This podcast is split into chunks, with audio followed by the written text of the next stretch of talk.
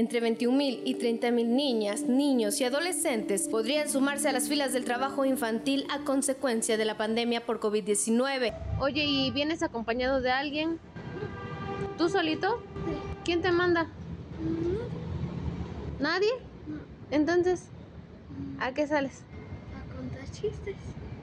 ¿Y el dinero que ganas a quién se lo das? A mi abuelita.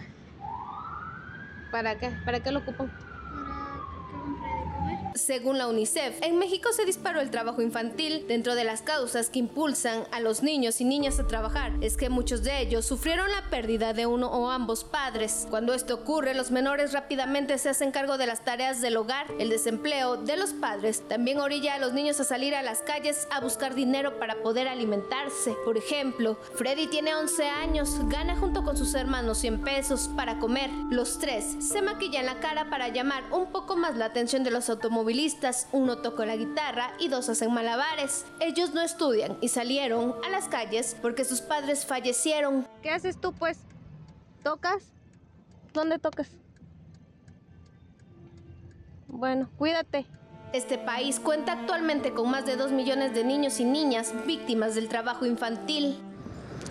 La calzada Adolfo López Mateos y Avenida Independencia Poniente se ha convertido en el centro de trabajo de chicos y grandes todavía en etapa escolar.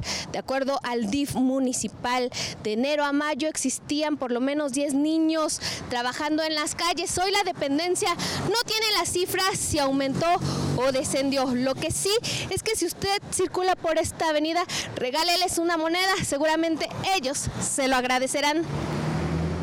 Se estima que en México el 32.3% de los hogares, al menos un integrante de la familia ha perdido su empleo. Además, el 41.7% de dichos hogares no cuenta con los recursos económicos necesarios para quedarse en casa. De acuerdo a la UNICEF, la situación actual puede llevar a un mayor riesgo de que los menores sean incorporados en actividades de crimen organizado, así como la trata y la explotación sexual. Con imágenes de Shanit Cerqueda, para Mega Noticias, Sadie Sánchez.